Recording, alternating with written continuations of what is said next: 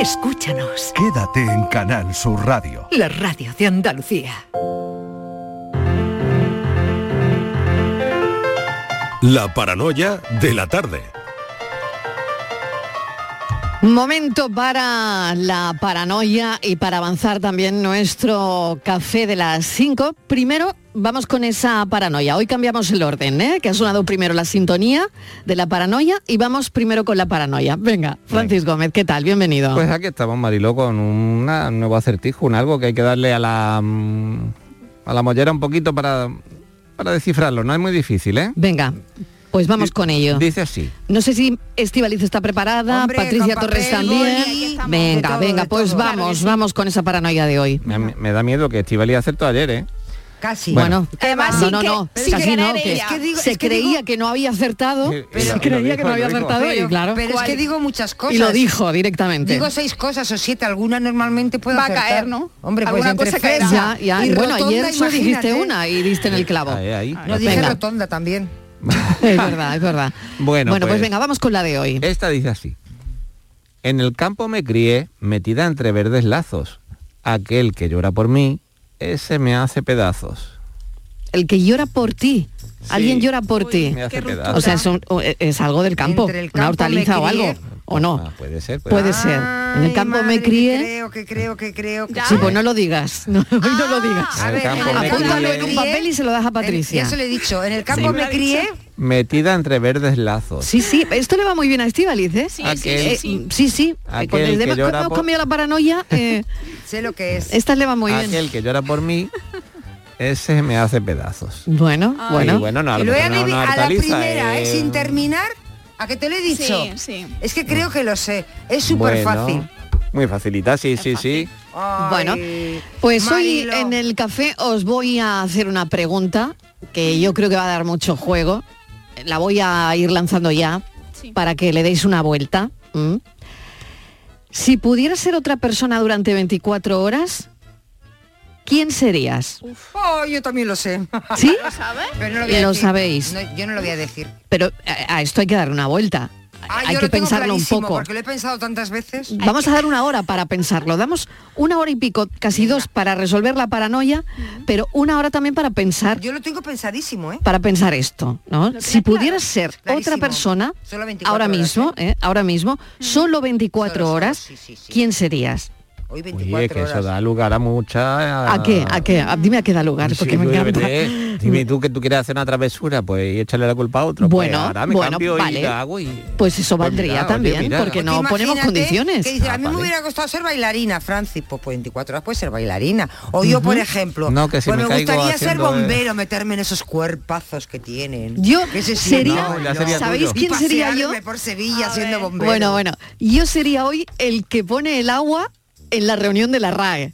No me digas. Sí, Yo me encantaría. Yo no, Sí, me, encanta- me encantaría. está. Hombre, hoy es un puesto súper cotizado, Hombre, ¿no? ya te digo. La persona que hay que le está que la poniendo RAE mm, están todos el agua ya para que no se vaya a atragantar nadie. Claro, ¿eh? Con cara de póker, pero escuchándolo todo. Marilo, Pues claro, creo que escuchándolo todo. Hay, ¿eh? que, hay que renovar un poco también la RAE, que están un poquito ya todos para Bueno, sí, ¿eh? vale, pero yo- muy- que vale. la cabeza se nos va a todos ya, con los años. Bueno, en cualquier caso, imaginaos, ¿no?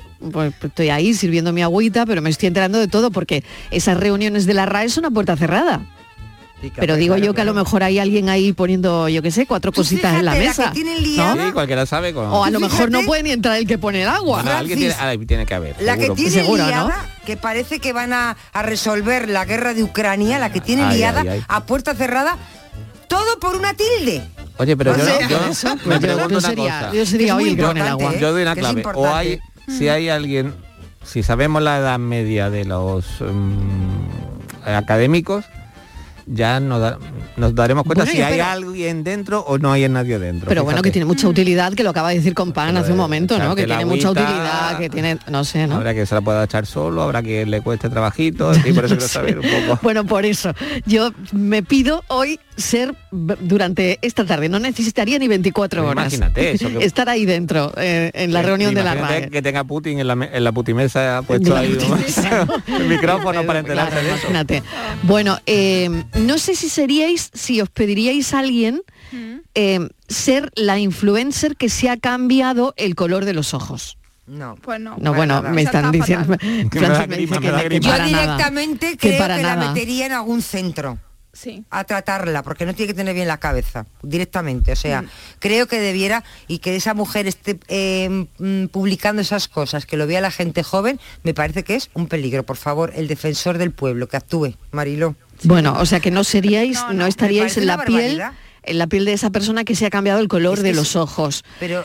Oye, dicen que esto lo hacen en Madrid y Barcelona, este cambio de ojos, pero que tampoco está avalado por la comunidad científica, ¿no?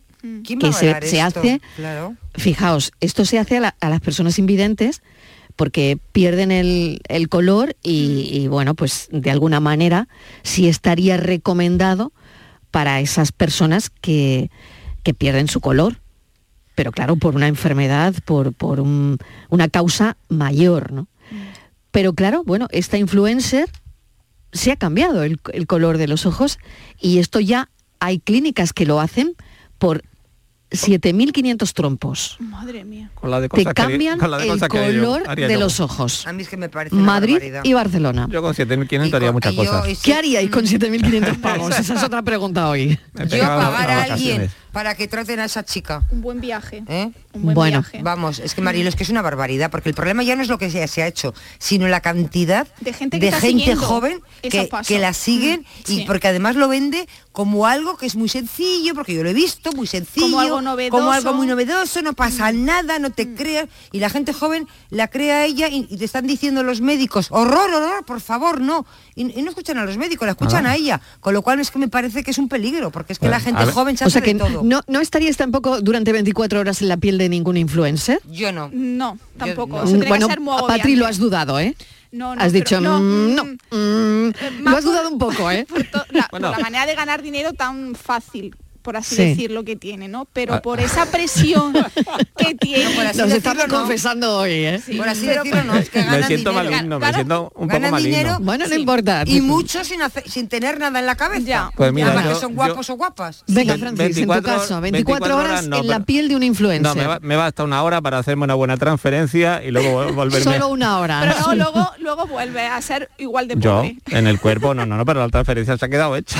Bueno, bueno, pues lo veremos todo esto Están haciendo a mucho las... daño y teníamos que hablar un día de ese tema. Claro, están bueno, a las están cinco haci- lo podemos están hablar, haciendo claro. mucho daño, ¿eh? Sí. Con muchos jóvenes que están Bueno, y creando... otros no tanto, y otros no, tampoco podemos los demonizar. mínimos, los pocos. No podemos demonizar a todos No, los influencers no, para nada, que ¿no? enseñan, Porque hay, que hay enseñan. gente muy buena, hay gente que está haciendo cosas muy Pero interesantes, Marilo, ¿no? esto, muchísima gente que sigue la gente joven, muchísimos, están mostrando unos cuerpos y unas cosas que no tienen, porque están Mm. utilizando un montón. Eso, es que se están denunciando constantemente eh, situaciones de estas, que hay que re- porque no Mm. hay ninguna re- no hay ninguna norma, hay que regular. Tú no puedes mostrarte al mundo algo que no es real, porque la gente te sigue y la gente va a querer ser como tú y va a ser capaz de hacer muchas cosas por ser como tú, que tú no eres así. Entonces eh, hay que tener mucho cuidado, ¿eh? Pues el debate va a estar servido. La pregunta, Venga. fíjense, es, ¿te cambiarías por quién durante 24 horas? La paranoia de la tarde. El 25 de mayo de 2006 se celebró por primera vez en la historia el Día Mundial del Orgullo Friki. Vamos a ver, si hasta el Orgullo Friki tiene su día, tú también te mereces el tuyo, ¿no? Con mi día de la 11 elige tu fecha especial y juega con ella. Todos los días por un euro gana hasta 3.000 euros. Mi día, el sorteo más tuyo. Y recuerda, uno de cada cinco toca. A todos los que jugáis a la 11, bien jugado. Juega responsablemente y solo si eres mayor de edad. Más que chollos en Rapimueble. Aprovechate. Apilable de salón, ahora 159 euros. Cheslon, solo 399 euros. Cientos de ofertas con todas las ventajas del número uno. Rapimueble. Más de 200 tiendas en toda España y en rapimueble.com.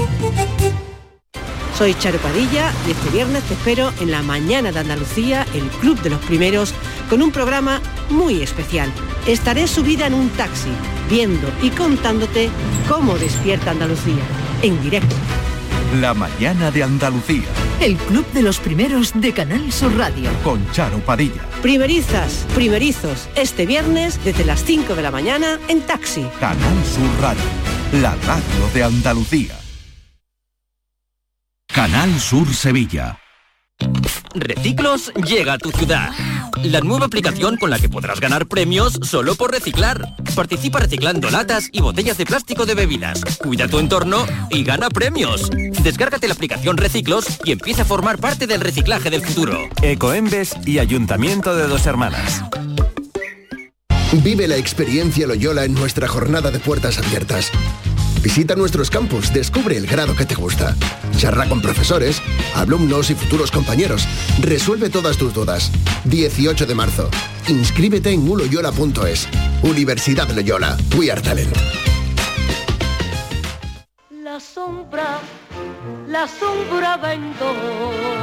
Don Manuel Hidalgo, responsable de ventas de Tordos Quitasol, nos informa. En esta época del año podemos instalar con comodidad todo tipo de tordos y carpas en todos los modelos y sistemas, tordos con motor y tordos automáticos. Pero eso saldrá carísimo. Ese es un error, José Antonio. Estamos con precios en promoción y con facilidades de pago. No me digo más. Llámenos al 954 33 29 88. Recuerde, 954 33 29 88 y olvídese de aquello ya tan lejano de... Leopoldo, échame el tordo. Y pase a la modernidad, a... Corrito, dale al botoncito. Tordos y carpas quitasol, la sombra de Sevilla. La sombra, la sombra.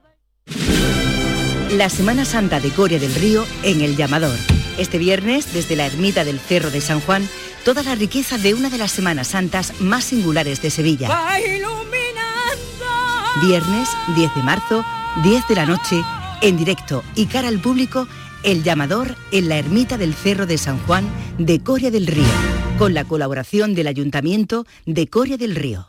Esta semana celebramos el 8 de marzo, Día Internacional de la Mujer, en una tierra llena de futuro, de mujeres con nombre propio. No me quiero sentir discriminada. Esa, yo creo que esa es la palabra. En vez de hablar de, de problemas, ¿no? deberíamos de hablar de soluciones. Yo creo que las personas con discapacidad, evidentemente, tenemos que estar formadas y tenemos que tener eh, una valía ¿no? para estar en la sociedad como todas, ni más ni menos. Lo primero es aceptar las cosas como las tienes y quererte a ti misma como debemos de querernos, ¿no? Teniendo ese poder, ya da igual lo demás, ya podemos cumplir los sueños que se nos ponga por delante. Canal Sur Radio con el Día Internacional de la Mujer.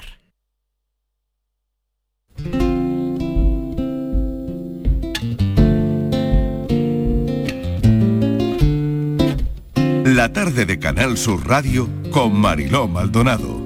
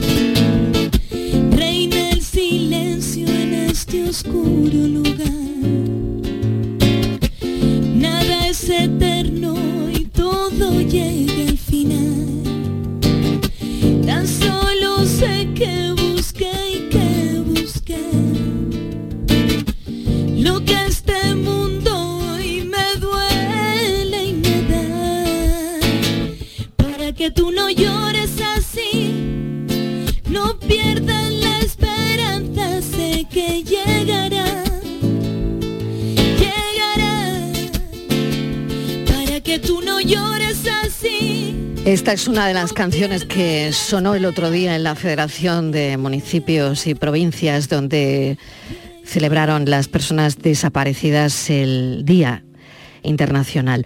Un día para pedir empatía, que es hoy, con esas familias que viven rodeadas de incertidumbre durante años por conocer el paradero de sus seres queridos, el duelo de estas familias queda congelado, queda como congelado en el tiempo.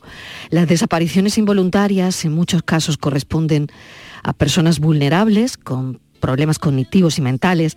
Se van sin un teléfono, se van sin dejar rastro. Y según los datos del Centro Nacional de Desaparecidos, la comunidad con más incidencia es Andalucía y la provincia donde se interpusieron más denuncias es Cádiz. A esas cifras habría que añadir unos 8.000 casos relacionados con migrantes que intentan llegar a nuestras costas, muchos de ellos menores.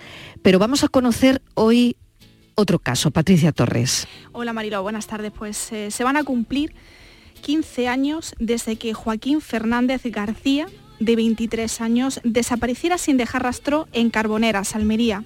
El joven viajaba en una embarcación acompañado de otro amigo, Juan David, que fue el único superviviente y que fue encontrado por la tripulación de un pesquero.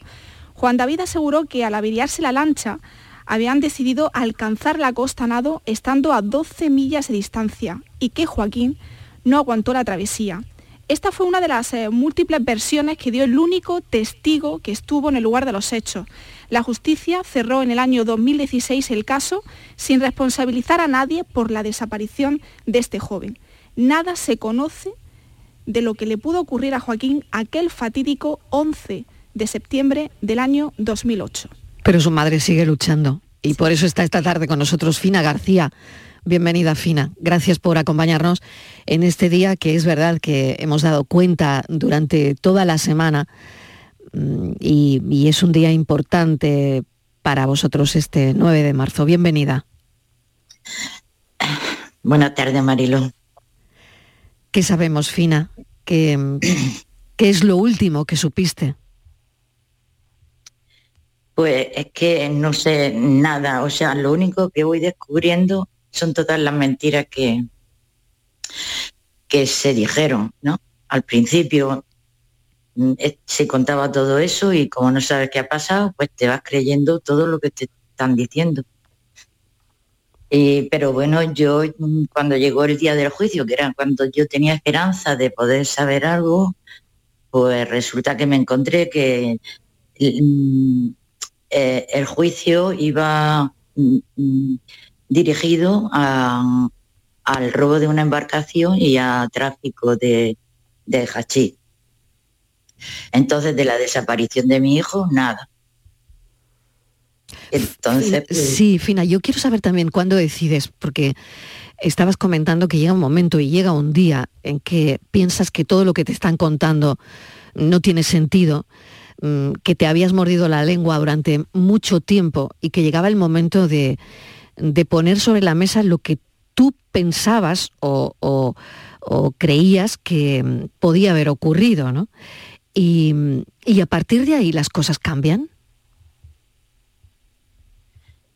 Pues no, si es que no ha cambiado nada. Mm. No ha cambiado nada. ¿Se revisa el caso?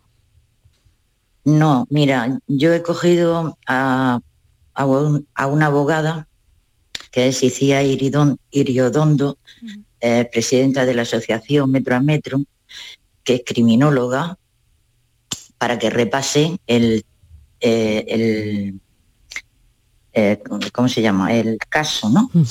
Y entonces, pues bueno, ella ha hecho su investigación y, y según ella ha visto, eh, resulta que puede que, que mi hijo ni estuviera ni siquiera en esa barca, porque no hay nadie que lo haya visto, nada más que Juan David.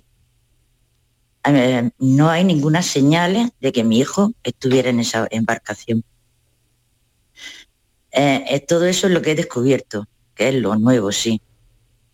Las cámaras, eh, Fina, no sé, había cámaras en ese momento en algún sitio, eh, hay algo que pueda... Él llevaba algún teléfono móvil, no lo sé. Eh, las cámaras mm, dicen que no se ven bien, pero de todas formas, a mi hijo, quien la haya visto, porque yo no la he podido ver, eh, las cámaras dicen que no se ve bien, se ve movimiento de gente, pero no se ve eh, nada. Entonces, mm, allí hubo mucha gente, según, a ver, me he enterado después, ¿no? Que hubo mucho movimiento de gente, gente, además que lo leí eh, en algún sitio de, de, eh, de la investigación, que vinieron de Almería a hacerle un puente a la embarcación para que se llevara Juan David y mi hijo la, em- la embarcación esa. Y, pero mm, yo no sé si mm, dudo de que mi hijo estuviera en esa barca. Lo que pasa es que yo no sé por qué el Juan David no puede decir la verdad. ¿Por qué, por qué la policía no puede hacer nada? ¿Por qué tienen derecho a mentir y a tenernos sufriendo sin saber qué ha pasado? Eso me duele mucho. no sabes la verdad. Son días muy difíciles. Sabemos que además cuando se conmemora este día, mm, bueno, todos los días son difíciles, pero es verdad que mm, este 9 de marzo es muy difícil también para las personas que no tienen todavía una resolución de su caso, que no saben nada de su familiar querido. Patricia. Sí, eh, buenas tardes, Fina.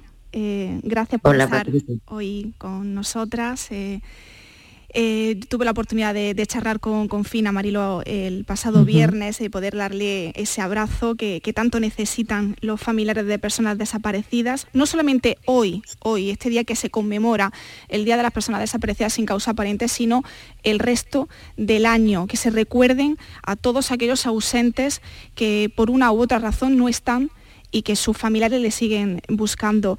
Y sobre todo cuando hablamos de desapariciones en, en el mar, eh, en el caso de, de Joaquín, pues se multiplica mucho la, la complejidad de, de la búsqueda, sobre todo si eh, se ha producido pues, a, a- no mucha distancia de, de la costa y sobre todo que en términos de la investigación también se, se, se hace mucho más compleja, ¿no? porque hay hay dos opciones, ¿no? Si, esa desaparición es eh, accidental o es fruto de, una acción eh, criminal. De todas las versiones finas que ha dado el amigo de, Joaquín, ¿hay alguna que, tú, que tú te, creas firmemente? Ninguna. De lo que ha dicho, ninguna. Porque primero era una embarcación, se- mm, eh, una neumática, después era una embarcación eh, semirrígida y, y bueno, y que mi hijo mm, murió en sus brazos y que, mira, un montón de cosas que yo ya no me creo nada. No me creo nada, nada de nada.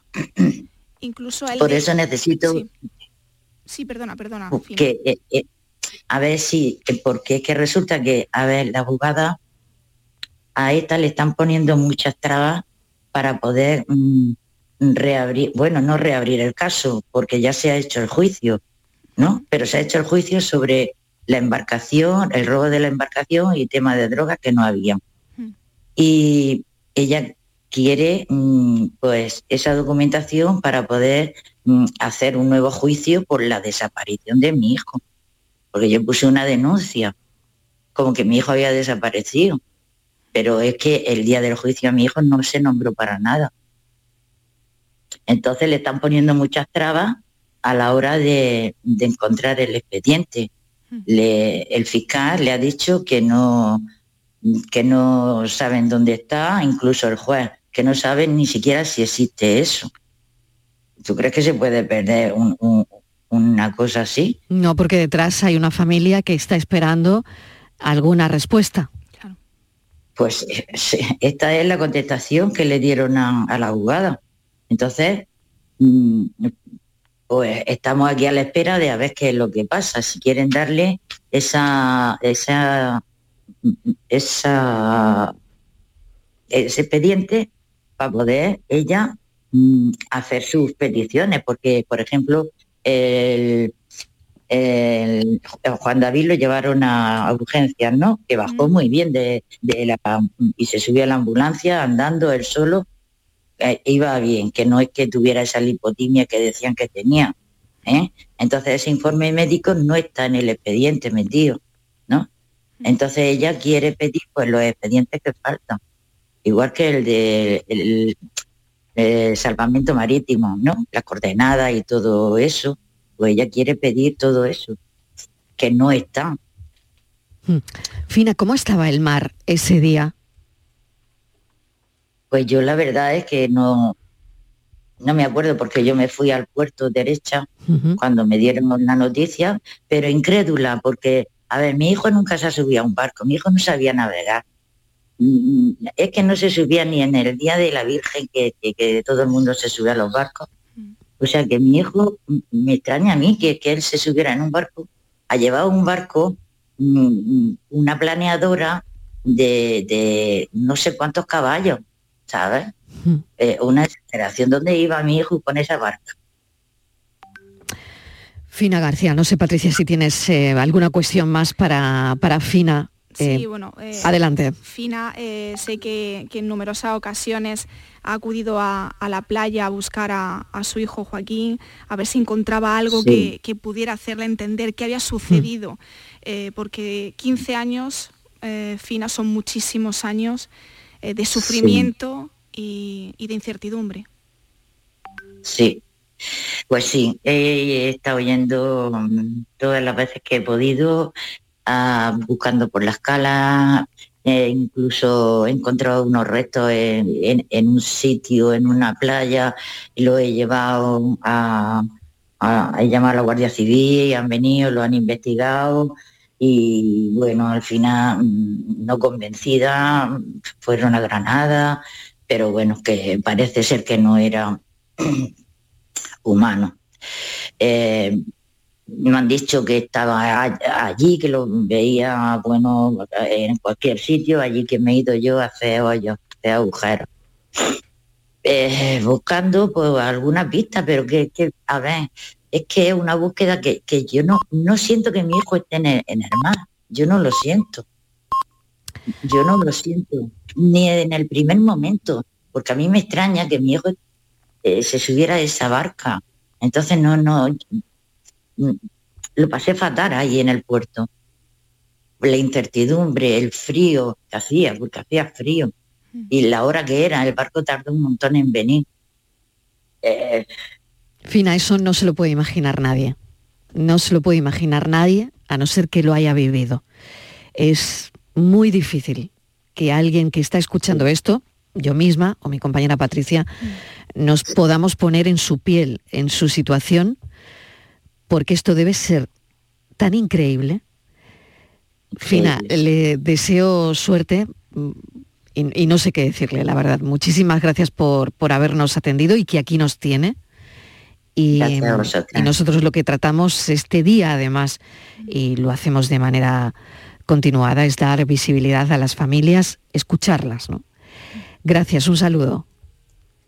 igualmente. Gracias, Patricia Torres. Hasta ahora, día 9 de marzo, Día de las Personas Desaparecidas. Se fue con las arenas del mar, buscando su destino. Palpito entre las sombras sin más. Y nado en el vacío. Reina el silencio en este oscuro lugar. Nada es eterno, todo llega al final. Tan solo sé que busca y que busqué. Lo que este mundo me duele y me da. Para que tú no llores. La tarde de Canal Sur Radio Con Mariló Maldonado. También en nuestra app y en canalsur.es. Laura es profesora y Alex administrativo. Están felices porque acaban de salir del hospital con su primer hijo en brazos. Ahora tienen por delante unos meses en los que lo más importante será cuidar de su bebé. Para ello reciben una prestación de maternidad y paternidad que les permite adaptarse poco a poco a su nueva vida y prestar toda su atención al pequeño. Esta ayuda les da, sobre todo, tiempo y tranquilidad. No es magia, son tus impuestos. Agencia Tributaria, Ministerio de Hacienda y Función Pública, Gobierno de España. Los fines de semana nos despertamos en los mejores rincones de Andalucía para que conozcas su historia, su cultura, sus curiosidades, sus leyendas. Te invitamos a conocer una Andalucía llena de talento, hermosa, fascinante y única. Andalucía nuestra. Los sábados y domingos desde las 7 de la mañana en Canal Sur Radio con Inmaculada González. Más Andalucía, más Canal Sur Radio. Canal Sur Radio, Sevilla. Reciclos llega a tu ciudad. La nueva aplicación con la que podrás ganar premios solo por reciclar. Participa reciclando latas y botellas de plástico de bebidas. Cuida tu entorno y gana premios. Descárgate la aplicación Reciclos y empieza a formar parte del reciclaje del futuro. Ecoembes y Ayuntamiento de Dos Hermanas. Vive la experiencia Loyola en nuestra jornada de puertas abiertas. Visita nuestros campus, descubre el grado que te gusta. Charla con profesores, alumnos y futuros compañeros. Resuelve todas tus dudas. 18 de marzo. Inscríbete en uloyola.es. Universidad Loyola. We are talent. Soy José Guerrero Yuyu. El 18 de marzo a las 10 de la noche en el Auditorio Nissan Cartuja se celebrará la apertura del primer Festival de Comedia de Andalucía, donde realizarán un homenaje a mi trayectoria. Estaré acompañado de mis compañeros Javi Aguilera, Polifacético y Angelillo, Jorge Perrichi y Jesús Piña. Compra tus entradas en auditorionissancartuja.com. Si estás cansado ya de tanto gasolina, luz y ahora el tope del gas, venga, corre y llámame, que no hay tiempo que perder, nuestro petróleo es el sol y lo tienen que saber. Placas fotovoltaicas Dimarsa. Infórmate en el 955 12 13 12 o en dimarsa.es. Este próximo martes, el show del comandante Lara cumple 100 programas y te invitamos al auditorio Nissan Cartuja de Sevilla a disfrutarlo en vivo y en directo. Vendrán a divertirse con nosotros Kiko Veneno, Laura Gallego, Enrique Sánchez y Cristóbal Soria. Estarán David Gallardo, Genaro Gallardo y Yuyu. Y recordaremos de una forma muy especial a nuestro compañero Carmelo Villar. Recoge tu invitación en el propio auditorio, en la calle Albert Einstein sin número, en la isla de la Cartuja. Las localidades están numeradas. Disfruta en directo del show del comandante Lara, este próximo martes con el programa número 100. Con la colaboración del auditorio Nissan Cartuja. Conectando a Andalucía. 5 menos 25 de la tarde, ¿cómo corre la tarde? ¿Cómo corre el tiempo? Conectamos a Andalucía ahora en el programa con una saga, con una voz, con un prodigio. Conectamos a Andalucía con Antonio Molina, que hoy cumpliría 95 años. No sé qué cositas tiene mi copla por bulería que me quitan los pesares y me llenas de alegría. Una guitarra gitana y una niña muy morena, dos palmas por bulería y luego que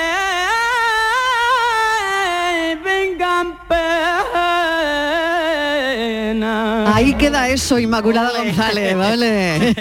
bueno, bueno, e- ese falsete, esa esa voz poderosa, ¿no? Que, mm, bueno, yo no le daba el cantejondo ni nada de eso, ¿no? Tampoco es que era un, un actor espectacular ni brillante, pero eh, eh, esa fotogenia, esa manera personalísima de cantar, ¿no? Eh, yo creo que hicieron todo de él, ¿no? Efectivamente, Mariló, todo eso consiguió que Antonio Molina no fuera ni un gran cantante ni un gran actor, pero todo ese conjunto lo convirtió en un gran artista. Yo muchas veces digo que le pasa como a Lola Flores, ¿no? Sí, era una- sí, eso, cierto, cierto. Como la copa de un pino. Y además, efectivamente, como tú bien decías, ese falsete era especialmente identificativo de él, era único, era singular en su manera de cantar. Y fíjate que llenaba las plazas de toros. O sea, que, que no era fácil, ¿eh? El primero que se animó, el primer artista que se animó a cantar en una plaza de toros. Claro, no se hacía antes. No se hacía. Claro, fíjate que estamos O hablando... sea, nadie antes había Nadie. cantado en una plaza de toros. No, un cantante... Pero a él se le ocurrió. Aquí no. O sea que es pionero de lo que después, bueno, pues Alejandro Sanz también ha cantado en una plaza es. de toros. Alejandro pero Sanz, el- exactamente, pero el pionero fue Antonio Molina. Efectivamente. Y consiguió llenar el coso taurino con 10.000 personas. Y nos podemos preguntar por qué él arriesgó tanto en una época, estamos hablando de hace 60 o 70 años, ¿no? Llenar, llenar una plaza de toros. ¿Por qué lo hizo aquí? Pues porque él en realidad, Mariló, no quería ser en principio cantante, ni minero, quería ser torero. Me estoy enterando ahora mismo. Sí, él quería, serio? Sí, él quería ser torero. Sí, y, y de hecho él cuando le preguntaron por, por esta actuación, él dijo, bueno, quería experimentar qué se podía sentir en una plaza de toros, ya que no iba a conseguir nunca ser torero, por lo menos ver esto como era, ¿no? Y de hecho, tú, eh, una de los de las primeras canciones que la hacen famosa es efectivamente la de Yo soy minero, que la cantó en un coso taurino. Yo no maldigo mi suerte porque minero nací y aunque me ronde la muerte no tengo miedo a morir. No me da envidia el dinero porque de orgullo me llena ser el mejor barrenero de toda Sierra Morena, de toda Sierra Morena.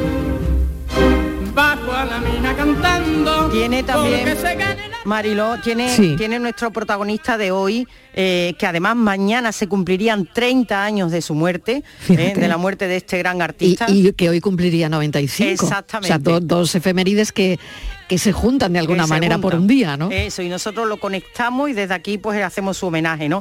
Pues recordemos que Antonio Molina nació en Totalán, en un municipio de ahí de la provincia de Málaga. Eh, un pueblecito encantador, acogedor, eh, que yo recomiendo visitar, de calles blancas, estrechas y empinadas, por donde nos imaginamos que Antonio Molina en sus primeros años era por donde paseaba y donde vendía leche porque él era el, el hermano pequeño, el pequeño de cuatro hermanos, de una familia con, ¿sabes? con muchas necesidades y pecunios escasos, de tal manera que él se tuvo que poner a vender leche y luego a cuidar cerdos. ¿Y qué pasa? Pero Antonio Molina tenía aspiraciones, tenía ganas, tenía y con 14 años se va de su casa, se fuga. ¿Sabes? Y ahora, ¿qué pasó? Que lo cogió la Guardia Civil y lo llevó a su pueblo otra vez. O sea que lo, lo- lo devolvió, se lo encontró la Guardia Civil en Madrid y lo devolvió para casa. Lo ¿no? devolvió para casa. La Guardia Civil le dijo, para casa. Así es. Y después de esto, Claro. Pero él sigue insistiendo, me imagino, Efect- hasta que, hasta que no triunfó, no paró, ¿no? Efectivamente, él tenía una idea, quería salir de allí, quería empezar a trabajar en otro sitio. Ya estaba trabajando en un bar y de hecho se escapó con la dueña del bar donde trabajaba, a Madrid, que esta por cierto dejó a su marido y se fue con él. Y al tiempo, esto es un chascarrillo. O sea que estuvo lío, a dos- lío, aquí hubo hubo lío, lío. pero él se fue con ella a Madrid. Y hasta que se situó o pudo encontrar trabajo, estuvo con ella y luego ya empezó a trabajar eh, en, lo que le iba, en lo que le iba saliendo. Pero cuando se va en una tapicería en una primera instancia. Fíjate que hizo varios oficios. Luego va a la mili y cuando vuelve tiene la gran suerte que se encuentra con alguien que lo enseñaría a cantar que le enseñaría a manejar su voz, que le dio clases de manera gratuita, que no era otro que el cantador granaíno José María Legaza. Así que este granaíno tuvo mucho que ver en el éxito de, de Molina, hasta el punto que es quien le sugiere que vaya a un concurso de Radio Nacional a participar en el concurso y que él ganó. Así que ya, fíjate, había dado un paso importantísimo. Y de ahí, de ganar ese concurso de Radio Nacional, casi inmediatamente eh, filmó su primer cortometraje. El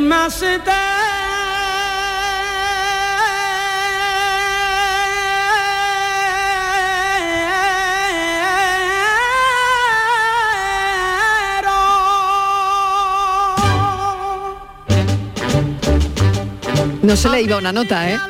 Emma, o sea, es que yo creo que es muy difícil lo que hacía. Es muy difícil. Eh, bueno, eh, esa manera sostenida, ¿no? De mantener las notas en esa garganta. Dificilísimo que no se le iba una, ¿eh? Nada, nada, nada. Bueno, Nada. muy difícil. Pues él empieza con este, el macetero precisamente se llama el cortometraje, inmediatamente pasa al cine y empieza a hacer muchas películas. Lágrimas de sangre sin consuelo llorar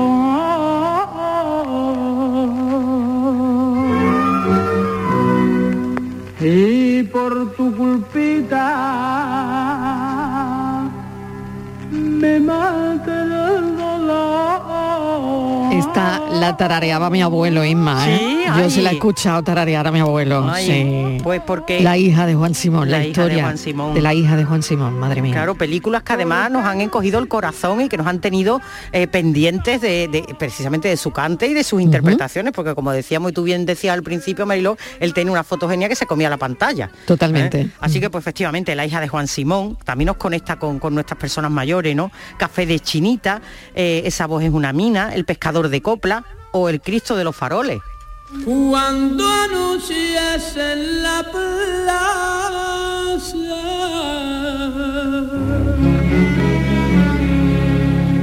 y amanecen los faroles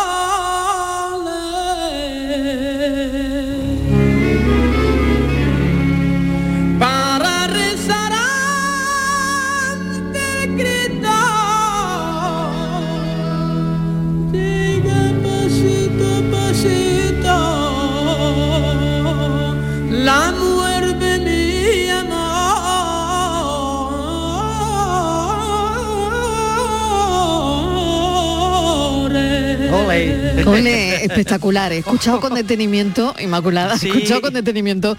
Es espectacular, ¿eh? Hombre, ese, espectacular. Ese, ese cante de, de él delante del Cristo de los faroles, ¿no? En Bueno, Córdoba, escalofriante. ¿no? Sí, pues fíjate, se puede decir, Mariló, que Antonio Molina fue un hombre afortunado porque tuvo éxito en la copla, éxito en la música, éxito en el cine y donde tuvo también mucho éxito fue en su vida personal, porque sentimentalmente, eh, desde que conoció a su mujer, a Ángela Tejedor, nunca se separó de ella, tuvieron un matrimonio feliz y tuvieron ocho hijos. La conoció cuando ella tenía 14 años. Ella era hija del alcalde de, de un pueblo que, al que él, que él visitaba, Fuencarral. Que fue a cantar, a lo Que mejor, fue a cantar, efectivamente. Y como era la hija del alcalde, pues tú sabes, la recepción a los artistas. y Ahí todo. nació el amor. Ahí nació el amor. Pero no se pudo casar con ella hasta que no pasaron cinco años. Y en una de sus películas parece que, fíjate, que era premonitorio lo del amor. Cocinero, cocinero, enciende bien la candela y prepara con esmero un arroz con habichuela. Cocinero, cocinero, aprovecha la ocasión, que el futuro es muy oscuro, que el futuro es muy oscuro. Ay, ay, ay, en el carbón. Tremendo. Bueno, pues él trabajó mucho en el carbón, en, en- en- Sí. en esa, en esa canción de La Vino, trabajó en su cocina con su arroz, pero lo que trabajó fue su vida al lado de, de- de su mujer, ¿no? De Ana Tejedor. Y Además, ya sabes que de esos ocho hijos tiene algunos que, han sido- que son muy conocidos, que han seguido los pasos de su padre en el mundo del espectáculo. Todo el mundo conoce a Miki Molina y a Ángela Molina, ya su nieta Olivia también. Y luego una otra de sus hijas, Mónica, hace unos años lanzó un disco con canciones de su padre para conmemorar el 20 aniversario de su muerte. Mar blanca de los luceros, como una copla de sal. Soñando barco velero, dormido en la playa está, alegre como un jilguero.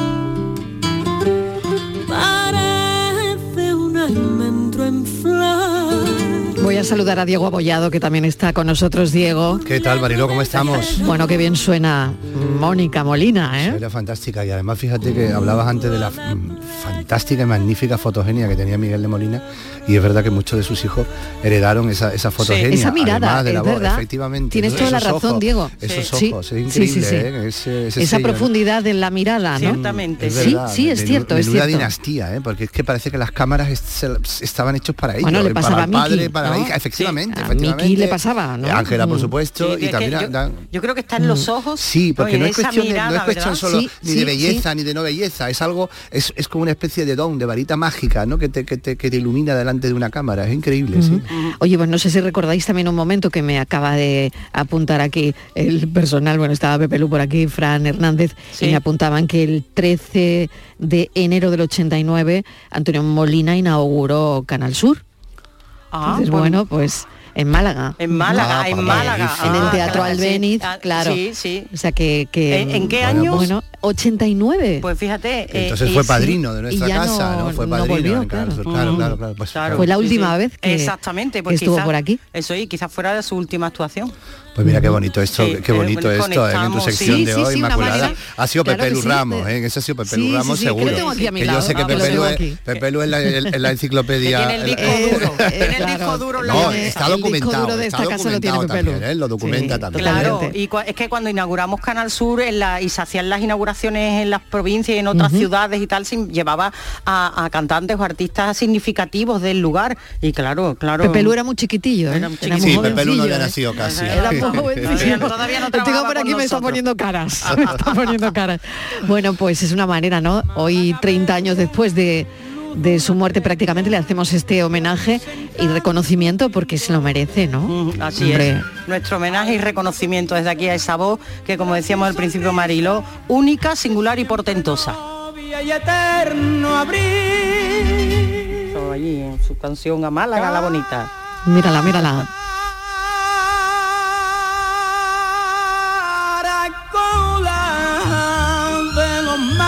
Espectacular.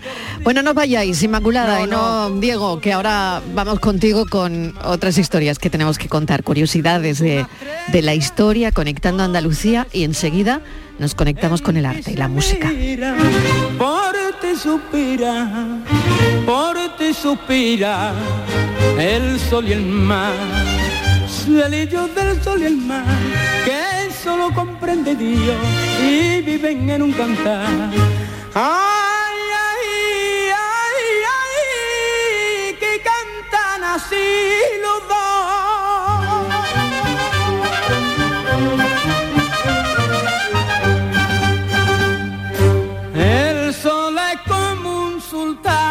Hay una iniciativa ciudadana apoyada por el Ayuntamiento de Sevilla para que el aeropuerto de esta ciudad pase a llamarse Aeropuerto Diego de Velázquez. Ese sería el nombre propuesto para el aeropuerto dentro de una tendencia mundial en la que muchos aeropuertos del mundo se empiezan a llamar con nombres de artistas, con nombres de músicos, con nombres de poetas importantes reconocidos por la cultura, cultura universal. Diego, los aeropuertos del mundo em, se echan del todo a la cultura y esto es bueno y bonito. Sí, es verdad que es bueno y bonito porque con el tiempo que pasamos en los aeropuertos últimamente, en los últimos años, pero no, es verdad, es- es- es- está muy bien porque fíjate que los aeropuertos es la puerta de entrada de cualquier, de cualquier ciudad del mundo, ¿no? Yo creo que a los aeropuertos se llega siempre cuando vas a un viaje con, con la primera con, con- con la primera ilusión. Entonces llegaron con mucha ilusión. Entonces llegaron a un aeropuerto que tiene un nombre de un artista, de un pintor, o pues es, es- es muy reconfortante. Sobre todo porque muchos han tenido otros nombres, nombres de políticos o nombres de, de algunos personajes históricos que a lo mejor con el paso del tiempo no han aguantado, no han aguantado, digamos, el prestigio. El nombre, digamos el prestigio, digamos el prestigio. Claro. Con lo cual, Claro. si tenemos un aeropuerto en Málaga que se llama Picasso y otro en Granada Sí. que se llama Lorca, Federico García Lorca, yo te garantizo que el prestigio ahí no se va a agotar nunca. No se va a mover, no se va a mover, totalmente de acuerdo, ¿no? Y, y creo que esto lo deberían mirar. Mm, Bueno, eh, hay también cierta polémica, hay quienes defienden que debería llamarse, por ejemplo, el aeropuerto de Sevilla Murillo, eh, que es más sevillano, y, y Velázquez es más internacional, ¿no? Claro, bueno, a ver, es que eh, los- Bueno, aquí para gustos colores. Claro, eh, estarían Claro. justificados los dos, ¿eh? Pero es verdad que fíjate que es curioso porque Murillo fue un tiempo mucho más internacional que Velázquez. Hasta el siglo XIX mm, Murillo era el pintor español por antonomasia que todos los museos y todas las colecciones privadas ven- querían. Se Pero él vivía siempre aquí, ¿no? Claro, esa es la idea. Probablemente Murillo estuvo mucho más vinculado con la ciudad, tiene mucha más obra en la ciudad que puede tener Velázquez. Pero es verdad que Velázquez es tremendamente internacional, ¿no? Y, y- y bueno, y también es sevillano. Pasó aquí, pues fíjate, si precisamente este año se cumple el, cua- el 40 el el 400 aniversario de la llegada a la corte, de la llegada a Madrid, y él nació en el 99, pues ya tenemos, se fue de aquí con 24 años. Claro. 24 años que fueron fundamentales en su formación. Y yo claro. creo, Mari, lo digo, que esa ha sido la polémica aquí, al menos en las redes, ¿no? Por Mm, esa razón, efectivamente, porque sí, vivía efectivamente. afuera, pero es que los artistas... Pero bueno, Claro. ya te digo, verás que vivió 24 años aquí, toda su formación absolutamente eh, primera es de Hombre. Sevilla y deja aquí una gran obra y pintaba Hombre, claro. magníficamente con 24 años. ¿no? Sí, sí, bueno, mm, no sé. Bueno, os voy a ir poniendo músicas Venga, y porque, me tenéis porque que te- decir eh, claro, a porque esto hay que decirlo, hay, hay decirlo, vamos, hay decirlo que es que Vamos a jugar, vamos a Roma, jugar. Leonardo da Vinci, Pizza, Galileo Galilei, eh, Pisa, Sí. no Pizza, Lanzarote, César Manrique, Santiago de Sí. Compostela, Rosalía de Castro. Estamos llenos de nombres de aeropuertos con, con... Pero lo de los músicos a mí da mucho, esa de idea me gusta mucho. ¿eh? me encanta el de Lanzarote. Sí, sí, sí, Sí. Claro, también hubo músicos, por eso, venga, venga, venga, Venga, vamos a jugar. venga, venga. eh, voy a poner este a ver si sabéis de qué aeropuerto se trata. Bueno, este es fácil, ¿eh? Bueno, a ver, eh, espérate, espérate, espérate que arranque. Cosa más linda. Ah, hombre, claro. A ver, Garota de Ipanema. La- ¿De- de ¿Dónde qué está la playa aeropuerto de estamos Ipanema? hablando? ¿Dónde está la playa de Ipanema? ¿Dónde está la playa de Ipanema? ¿de qué aeropuerto Ese hablamos? es del aeropuerto Tom Jobim, el aeropuerto de Río de sí, Janeiro. señor, sí, señor, el aeropuerto de Río de Janeiro. A mais linda que eu já vi passar. Venga, el siguiente, lo voy a poner un poquito más difícil. Esto es un vals. No, Pero, pero no tanto, no, difícil, pero no tanto. Esto, es, esto es el brindis de la Traviata, ¿no? Ah, sí, Sí, Así que esto sí, es, señor. esto Así es que- el brindis de la Traviata. ¿Qué aeropuerto Así se que puede estamos- llamar? ¿Estamos dónde? ¿Dónde nació ¿Dónde Verdi? ¿Dónde, ¿Dónde dónde nació? Venga, Verdi? venga. ¿Dónde ¿Dónde? nació ¿En Verdi? Parma? En Parma. ¿En Parma? No de Mallorca. Verdi nació en Parma. Aeropuerto de Parma, seguro. Aeropuerto de Parma, sí señor. La traviata de Verdi. Venga, que voy a poner otro. Venga, tírale, Fran.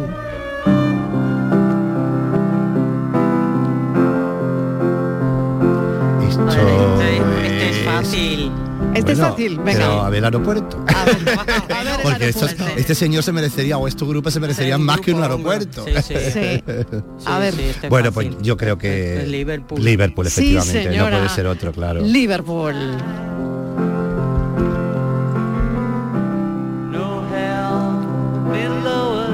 O sea que el aeropuerto de Liverpool se llama Se llama John Lennon. John Lennon. No se llama Beatles, ¿eh? se llama John Lennon. Eso, por eso lo quería aclarar. que habría polémica también en su día. Hombre, imagino, imagino, claro, pero, pero es verdad que John Lennon era uno de los, bueno, Claro. no, no, no escribió toda la música de Beatles, ¿no? Ni mucho menos, pero bueno, esta imagen Venga. sí era suyo. Pues seguimos Venga, con el vámonos, concurso. venga. Venga. siguiente música. ¿A qué aeropuerto pertenece? Esto es Mozart, ¿eh? Inmaculada, Mozart, Mozart.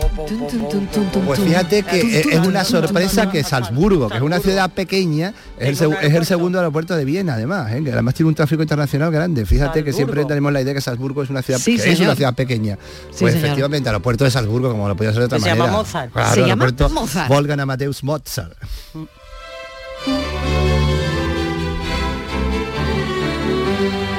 Venga, os voy a poner una más difícil. Venga. tírale, Fran. Esta no la sabéis. Ah, yo. la sabéis. este-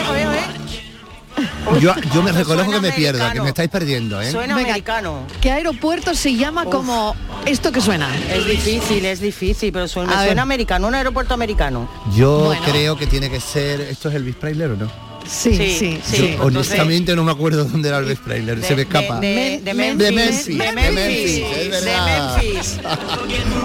Sí, señor. Era difícil.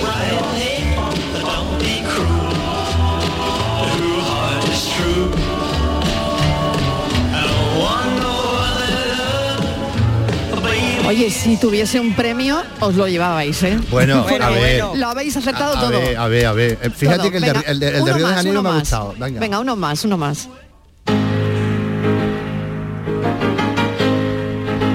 Ah, esto es espectacular. Esta polonesa es que es brutal, ¿eh? La polonesa militar que le llaman. Sí, señor. De Esto no, Chopin. vamos a Varsovia. Hija, Sí, señora. Inmaculada, Está que te Bueno, sale, ¿eh? De verdad, Inmaculada, que lo aciertas todo, ¿eh? Bueno, todo no, porque antes me he equivocado con la traviata. Como yo como Julia Porque Roberts. tú eres muy de tra- tú eres, tú eres- tú Roberts. eres muy de de traviarte, de, travias- de traviesarte. Venga, pues uno más que este sí que no lo de adivináis. extraviarte, eres muy de extraviarte. Venga, este último. Oh, qué bonita canción de Oh, amor. Bueno, bueno, bueno, bueno, esto es tremendo, esto es tremendo. Esto Pues así se llama un aeropuerto, venga. Es, el gran músico Diego. húngaro, es el, el gran músico húngaro y además todos los aeropuertos del este tuvieron la, la- la ventaja que pudieron cambiar los nombres relativamente relativamente mm, reciente después de la caída sí. del pato, con lo cual eh, Budapest pues eligió a Frank Liszt. como el nombre de su aeropuerto. Qué bonito Qué suena chulo. esto de Sí, canción de suena- amores. suena muy A mí esto no me parece triste, fíjate, a mí, me da esta marcha. Tiene ¿eh? fama de triste, pero... Bueno, a ver, es romántico, ¿qué quiere? Los románticos ya se sabe, un poco pero triste. pero no, no, Pero pero a mí ese- también me gusta, Bueno, relaja. a ver, entonces, ¿el aeropuerto cómo se llama? El aeropuerto se llama Frank Liszt y estamos escuchando Sueño de amor o Canción de amor Sí, señor. Sí, señor. En Budapest. en Budapest. Qué ciudad tan bonita Budapest además. ¿eh? Qué bonito. Bueno, qué bien lo hacéis. Oye, que oye, me lo Qué pasado muy bien, me lo hacéis. pasado muy bien, ¿eh? Fran, eso ha sido Fran, ¿eh? que también sabe muy bien poner las músicas. Sí, sí, fíjate, ¿eh? Bueno, aquí un todo sumado. Mira, para quien le dé miedo volar, se ponga esta musiquita. Claro, sí, y el- y el- la de Elvis Presley que también pone. Eso también. Gracias, Diego Abollado, gracias, Inmaculada. A vosotros. Inmaculada González. Un beso para los dos. Y ahora me está esperando Enrique con esta música que es su sintonía, la sintonía del programa Por tu Salud, Enrique Jesús Moreno. Vamos a avanzar, contenidos esta tarde, Día Mundial del Riñón. Eso es, sí, muchas gracias eh, por esta ventana que me abres. Mira, sí, muy brevemente, vamos a hablar del riñón y de las enfermedades renales y cómo están asociadas a, a determinadas otras enfermedades. Hay como una reacción en cadena a partir de la hipercolesterolemia, eh, después la diabetes, eh, después pueden venir complicaciones del riñón si no se tiene cuidado. Y hay eh, pues nada más y nada menos que uno de cada siete adultos en España que convive con algún tipo de enfermedad renal que las hay muy eh, distintas. Pero es que además dos de cada tres pacientes no saben que la tienen. Es una de estas enfermedades que llamamos silentes. Bien, pues vamos a contar esta tarde en el programa con eh, dos especialistas, una doctora y una enfermera, enfermera, la doctora Areste, nefróloga en el Hospital Virgen Macarena y presidenta de la Sociedad Andaluza de Nefrología, y de la enfermera Ana Romero, que es supervisora de nefrología de ese mismo hospital que he citado, el Macarena. ¿Para qué? Pues para eh, mm, ver cómo, eh, atendiendo un poco a la llamada del Día Mundial del Riñón este año, eh, intentamos prevenir. Se está convirtiendo en una frase cada vez más frecuente a todas las escalas dentro de todas las patologías, pero es que es cierto que se pueden prevenir eh, determinadas evoluciones en las enfermedades si las detectamos a tiempo. Diagnóstico precoz, hay un cuadro que hace que las personas sean más vulnerables si lo relacionamos con la diabetes u otros males, la tensión arterial, en fin, de todo eso hablaremos con ellas y naturalmente pues también vamos a felicitarlas, ¿sabes? Porque... Eh, este hospital ha recogido la acreditación de excelente para su unidad de atención al paciente con enfermedad renal crónica avanzada, que es algo muy importante y en el que de una forma multidisciplinar se valora y se hace el seguimiento de la evolución de ese paciente. A partir de las 6 y 4 minutos, como sabes, y en directo aquí. Gracias, Enrique. Escuchamos las noticias.